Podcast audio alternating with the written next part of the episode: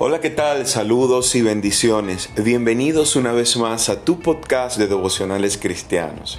Yo soy David Pognev y en esta oportunidad quiero compartir contigo un devocional que he titulado Una promesa esperanzadora, basado en el texto de Apocalipsis 21:4 que dice, enjugará Dios toda lágrima de los ojos de ellos y ya no habrá muerte, ni habrá más llanto, ni clamor, ni dolor porque las primeras cosas pasaron.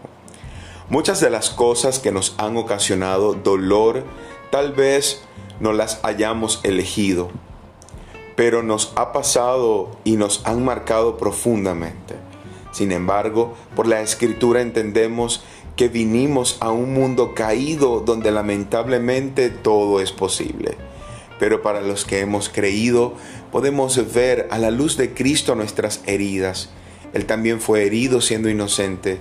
Fue su sacrificio quien nos permite comprender la magnitud de su gracia, quitándonos del lugar de víctimas a ponernos a ver también nuestras vidas como transgresores y correr desesperadamente a los brazos de Cristo, aceptando por fe su perdón y la vida eterna.